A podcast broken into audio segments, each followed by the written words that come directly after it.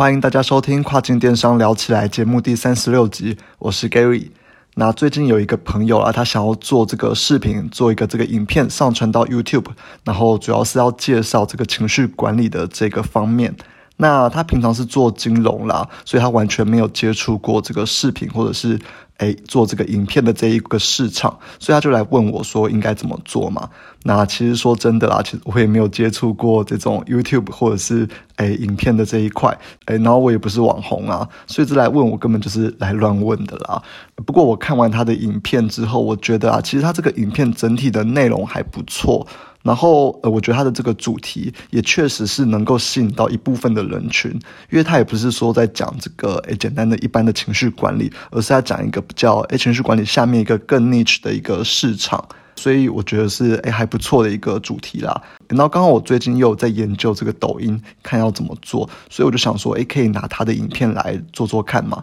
然后，所以我就跟他说：“哎，我可以帮你经营这个抖音的这个这个市场，然后请你把你剪好的影片传给我，然后我再来帮你上传到抖音这样子。”所以，我最近这一周其实就在忙这一个啦。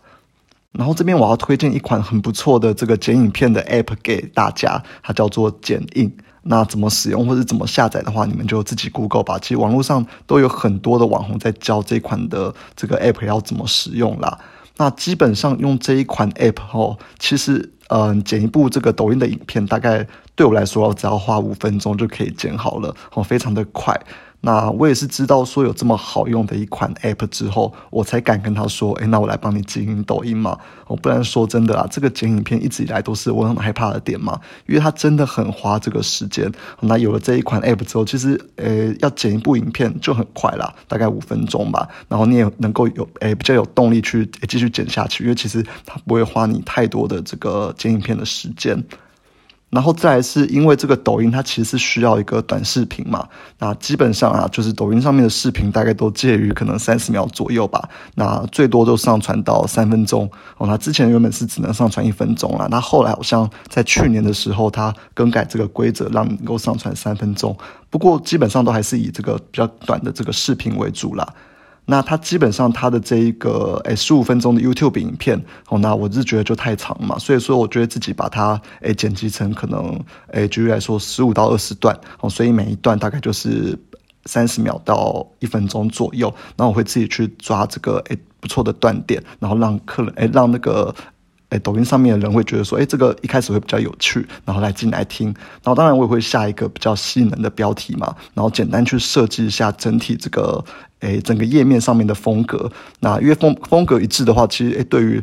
对于很多这个抖音上面的用户来说，哎，会比较有这个印象嘛。所以说，我就这边做一做之后，我就把它丢上去这个抖音上面。那我觉得说，哎，这个过程真的是蛮有趣的。基本上它一个 post 啊，它都会先。诶，内建给你大概两百到三百个这种诶流量，然后去测试说，诶，你的这个影片到底转换率好不好？也也也不应该说是转换率啊，就是这个浏览率好不好？那有没有人按 like 之类的？那有些比较好的效果的影片，大概就是有破千了。那当然我也不是专家，也都还在测试，也才刚玩大概诶不到一个礼拜，但我觉得是还蛮不错的啦。然后我就在想说，诶，如果说把这个抖音，诶，是不是可以拿来做这个品牌，就是拿来做我们现在做的这个品牌嘛？因为毕竟其实对于诶，品牌来说，诶，这种抖音都是免费的曝光。那像是我们有很多很多这一种诶，用户使用过的这种影片啊，那我就可以去剪一些这个用户使用过的影片的一些小片段，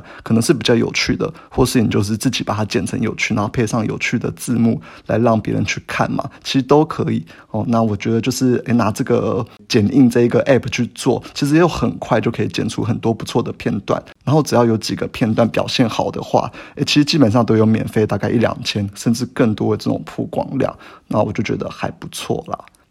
那回过头来，我就仔细看一下我朋友经营的这个 YouTube 怎么样嘛？因为我觉得我呃我的抖音目前第一个礼拜看起来的曝光量好像也还行。然后诶，就我看一下他的 YouTube，发现诶，结果真的是非常的惨啦，就基本上是完全没什么曝光了。然后我就仔细去看说，诶，到底发生什么问题？为什么同一个影片在 YouTube 上面？诶，他为什么都没有曝光？那我仔细一看之后，我就发现所以，他的这个他关键字根本就没有在做啊。然后影片的缩图其实他也没有设计成一个很能够吸引人的这一个缩图嘛，因为毕竟在 YouTube 上面，你会不会点击？诶，其实很大部分就是看这个缩图嘛。那我觉得它这个影片内容也不够结构化啦，就是诶，其实因为在这个 YouTube 上面，它的这个节奏基本上会比 Podcast 快很多嘛，因为它是很吃这个影像跟感官的刺激的。所以说我看完他的 YouTube 的这个诶设计之后，就只能苦笑啦，因为他这一看就是完全没有在做任何功课，就去做他的这个 YouTube。那所以说，我觉得会要在这边再提醒大家一下哦，就是未来啊，你不管做什么事情哦，不管是做亚马逊或者说其他电商，其实都一样哦，你都要事先的先去了解一下。那其实我觉得我也讲过很多遍了，就是你现在人呢，我们要取得这些资讯真的是非常的容易啦哦，不管是 Google 或者是 YouTube，其实上面都有很多很多就是不同领域上面的诶人的教学跟别人的经验都可以分享给你。那当然，你不可能从这边，诶，这点资讯就完全学会一个技能，变成一个专家嘛？这不可能。但我觉得至少可以有个可能八十 percent 吧。那我觉得有个八十 percent 之后，诶，就会比你原本完全不会，然后在那边乱做，其实真的是，诶，这一来一往差距真的会很大啦。我是觉得说，诶，你可以先透过这些 YouTube 或者是这些 Google 的上面的资讯，诶，先学个八十 percent，那剩下的二十 percent，然后再从这个实作之中慢慢去学习，慢慢去修正，慢慢去累积这些经验，那我觉得都会比你好，诶，就是完全一张白纸去做还要来得好啦。哦，所以说就是，诶，不确定的话，不懂的，哦，都是可以去多多去问这个 Google，那上面的答案呢，我觉得一定不会让你失望了。OK，那回到这一集的主题哈，那这一集主要是要聊聊这个亚马逊 DSP 的这个广告。那因为这周二其实，诶，就是有亚马逊他们有广告的 team，然后有开一个 webinar，就是开一个这种诶线上的教学之类的。那主要就是在介绍这个亚马逊的 DSP 广告。那基本上啊，那些介绍都跟我们之前有聊过这个 display 广告差不多东西。哦，那 DSP 跟 display 的差别，呃，就是在于说，DSP 的广告它是要绑约的。哦，就是说你可能也要请这个亚马逊他们的广告 team 帮你做两个月之类的。那这两个月的呃预算就会花的比较多，因为亚马逊的广告 team 他们就有他们自己的一套操作逻辑嘛。哦，所以说 DSP 的这个费用就是会蛮高的。哎，然后广告 T 他们就会帮你去做一些这个哎 display 广告的一些投放啦。哦，然后基本上就是你完全是没有办法去控制说，哎，他们要往什么地方投，或是他们要怎么投。我觉得基本上全部都是这个哎 DSP 他们的广告 team 去做的啦。那我们现在后台有的这个 display 广告，哦，就是。诶 DSP 他们拆解之后，有一些比较小的功能就可以放到我们后台去给我们自己的去做一些操作啦。那当然，DSP 他们能做的东西跟 Display 能做的东西，也就是在这个细节上面一定会差很多啦。哦，DSP 它一定会比较完整的一些功能，因为它是整个广告厅他们放了全部的资源去做的一个一个东西。好，那总之这一次 Webinar 一开始啊，就是这个广告厅他们对于 DSP 的这些介绍。那其实这些介绍就也不外乎是我们之前有在讲的这一个行销漏洞的这个东西嘛，就是我们之前讲 Display 广告讲过的，可能是讲说这个行销漏洞的上层啦，或者他们是主要是去打这个 Awareness 啦，好之类的东西，其实都是诶跟我们之前讲的蛮像的啦。那唯一不同的就是他们有一直在推荐大家去买他们的 DS 广告，然后就是一直去。诶，推销啦，然后就说我们广告一定要打好打满之类的，哦，这是他们有一直在做的事情啊。那当然，我也不是很意外，说他们会一直要来推销我们做这个广告啦，因为毕竟这个就是他们的工作嘛。那我自己觉得说，诶，比较有价值的不是他在介绍的部分哦，而是接下来他介绍完之后，有两位大卖家的分享，那我觉得是还蛮不错的，所以我就在下面简单归类个诶两个重点给大家。那第一个重点就是做这个 DSP，哦，是可以达到你品牌战略上的一个目标。哦，那我觉得你就可以想象一下，说，诶，假设你是卖这个婴儿摄影机，然后几乎所有人他们都到亚马逊上面之后，然后关键字就去打这个婴儿摄影机，然后就有成千上万个婴儿摄影机的这一个。诶，listing 出现在他们的面前嘛，所以说基本上你就是在跟这些成千上万的一些竞争者来做竞争。那不管你是打这个站内广告，像是可能 sponsor brand、sponsor product 或是 video 的广告都一样，哦，你全部都是在亚马逊的页面上面去做竞争。所以不管你是出现在页面的可能最前面或者是中间，哦，都一样啦。本质上你就是要跟成千上万的人做竞争。那然后就看消费者他会点到谁的产品，然后看顺眼就买谁的。那其实对于诶他们这两位卖家来说，这两位大卖家来说啦，这一种竞争对他们来说是非常辛苦的。然后呃他们会觉得说很难在这种这么竞争的一个环境之中脱颖而出。哦，那他们就分享说，那 DSP 到底能够为他们做到什么呢？好，那他们就是说，在这个消费者进到亚马逊之前，我就要不断的给他们去打广告。哦，因为 DSP 就是打这个 awareness 嘛，它是在消费者还没进亚马逊之前，就透过它各种的这个广告资源来给消费者，然后来让消费者对你的这个品牌有所印象。所以，当他们在开启亚马逊之后，诶，如果他们也想要购买这个婴儿摄影机的时候，其实他在搜寻关键字的时候。或许当这个竞争的者的这些产品都还没有跳出来的时候，他们心里面就已经想好要买可能你的产品了，因为他们其实就已经在可能进入亚马逊之前就看过你品牌很多次了。那这个时候，其实基本上你就已经跳脱了搜索结果页面的这一个竞争了，你已经不再是与同样卖这些诶婴儿摄影机的对手来做比较了。因为你已经先早一步去与这些消费者做接触了嘛，然后早一步去植入，诶，在消费者心中植入你品牌的这些印象了，所以消费者可能会一进来页面之后就搜寻你的品牌也说不定嘛，那他他也可能去搜寻这个。诶，产品名称，然后再慢慢去找到你的品牌哦。其实这些都一样，总之就是你跟对手之间已经不在同一个平面上面做竞争了。哦，那这就是诶这两位大卖家所分享的一个品牌战略上面的布局。那我其实觉得说，诶，有一位卖家他的比喻很好啦。他是说，当你有很多的位置可以去做进攻的时候，而对手只有一个位置能防守，那你当然要从他没有办法去防守的地方下去做进攻嘛。所以他套用在这个亚马逊上面，就是他发现说，诶，当你的与这个对手都一样有站内广告，有一样的这个 sponsor brand 或者 sponsor product 的这个版位，但如果对手没有 DSP，那理论上你就是一定要去做 DSP，因为你在做 DSP 上面的时候，其实对手是完完全全没有办法去做这个防御的。但他们也提到了，并不是所有人都适合做这个 DSP，那特别是新手卖家啦。新手卖家其实还是应该要稳扎稳打，慢慢的从这个站内去做起嘛。在一百个评价以内，其实都还算是这个站内的这一个成长期。也就是说，你的广告预算比例应该还是要比较多，要放在这个站内。就是等说未来你产品稳定之后，你再去考虑一个做这个 DSP 广告。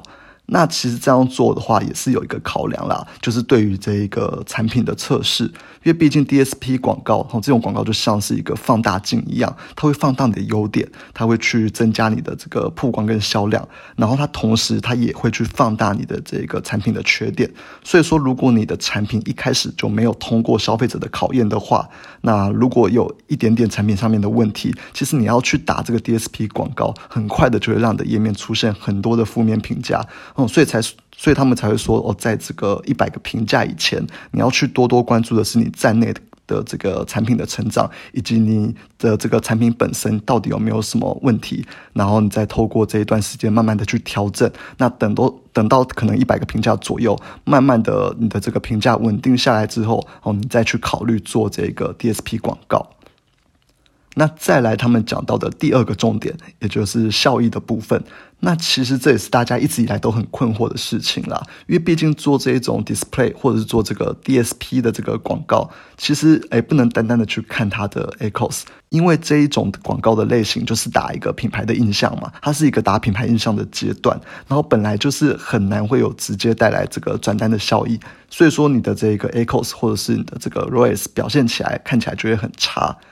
那这边在听完两位大卖家的讲解之后，我归纳出了两个，诶，未来如果说有在做 DSP 或者是在做 Display 广告之后，诶，可以去追踪的两个点，然后去看看说，呃，我们设定的这些广告有没有真的去发挥它的这个应该发挥的这个效益。那第一个可以观察的点就是说，在你的这个广告组合里面，好品牌词的这个搜寻量是否有变高？那其实这一点就很好理解嘛，也是诶比较没有争议的点啦。因为毕竟打这个 DSP 广告，我们的战略目标就是要让别人对你的品牌有记忆点嘛。就像我们刚刚说到的这个品牌的布局，应该说消费者在进入亚马逊之前，哦，对你的这个品牌就已经有初步的印象了。那这就是他们在说的这个品牌的布局嘛。嗯，经过打这个 DSP 去拉开这个你与竞争者之间的这个差异。那所以这个地方最简单的点哦，就是去看你的品牌词的搜寻量是否有变高。因为如果客人对你的这个品牌有印象，那他理所当然就会去搜寻你的这个品牌词。那第二个可以观察到的点就是站内广告组合的这个成效，也就是说你整体的这个广告的 echoes 有没有变好。那这边可能会先需要回到我们一开始有聊到的这个消费者的一个购买的流程，也就是说，当消费者在 DSP 的这些广告上面看到了你的广告之后，假设他对你这个品牌也有印象了，那他来到亚马逊去搜寻你的产品，那假设这边他搜寻的不是品牌词了，而是这个产品的名称，也就是说，诶，可能我们。他搜寻的不是品牌，是搜寻这个婴儿摄影机或这种商品的名称。那他进来之后，他哎，你就需要透过你的这个在内的广告，也就是说你的这个透过你的 sponsor product 跟 sponsor brand 的广告，去吸引他做这个点击，然后再购买。那以这种消费者的行为来看，其实点击你广告购买的几率应该会提升。因为他进来这个充满了这个婴儿摄影机的这整个页面之后，他发现说，哎，所有品牌都不认识，只认识到你的品牌，所以他来来点击你的这个品牌的广告，所以我们就会假设说，哦，他的这个在内广告的 echoes 应该是会下降的，因为他在点击进来的时候就已经想要购买了嘛，那所以说这个广告组合的这个效益理论上应该是要变好了，所以说，哎，这就是另外一个 DSP 哦广告可以去观察到的一个。那当然了，这也不是我自己想象的，都是他们有拿出诶他们自己的数据来出来佐证的。那包含了品牌词的增加，以及站内广告的成效，诶是否有真的变好？其实这都是这两位卖家有拿出数据来跟我们，诶给我们看，来跟我们分享的。所以说，你就会看到他们说，这个当你的 DSP 广告慢慢的加大预算之后，其实你的站内广告花费就会慢慢降低了，像效益也会慢慢的变好。那当然啦，这也可能是这个亚马逊他们特别早有这种表现，诶，这么好的表现的大卖家出来给我们看的啦。当然也有可能是，诶，这一百个人之中就只有这两位卖家，诶，表现的很好，其他九十八位卖家都表现的不好，也有可能啦。但我自己是觉得说，诶，这听完这两位卖家分析，我觉得，诶，听起来这个这个 DSP 广告的效益应该是蛮，诶，make sense 的。我觉得是还蛮可信度是蛮高的啦。那最后，我觉得他有个比喻很好。他们就是说，这个 DSP 广告就像是个业务员，那每天在外面做一些陌生的开发，把客人带到亚马逊上面，然后进入亚马逊之后，就会有个客服。那这个客服他就是你的 sponsor product 跟 sponsor brand 的广告。那你透过这个 sponsor product 跟 sponsor brand 的广告，也是透过这个客服，再把这些亚马逊的客人带到你的页面，带到你的这个店里面，然后让他们说服他们去做购买。好，所以说透过这两种广告，就是一一个。是业务员嘛，一个是客服，也就是站内跟站外，哦，其实是缺一不可的。那我觉得这是个蛮不错的 inside，然后来这边跟大家做分享。那当然了，如果是新手卖家或是刚踏入亚马逊的，其实哎，今天的节目内容就听听就好，因为 DSP 广告应该也是离你们非常的遥远啦。但我觉得多了解其实也不错啦，因为毕竟这些观念哈，其实在未来都可以应用到不同的这个电商品牌上面哦，包括我们刚刚说的这个呃 awareness 阶段或者 display 的这个这些广告的一个观念，其实都是一样的啦。所以我觉得就当做是学习吧。OK，那今天内容都聊到这边，谢谢大家收听，希望帮助到大家，拜拜。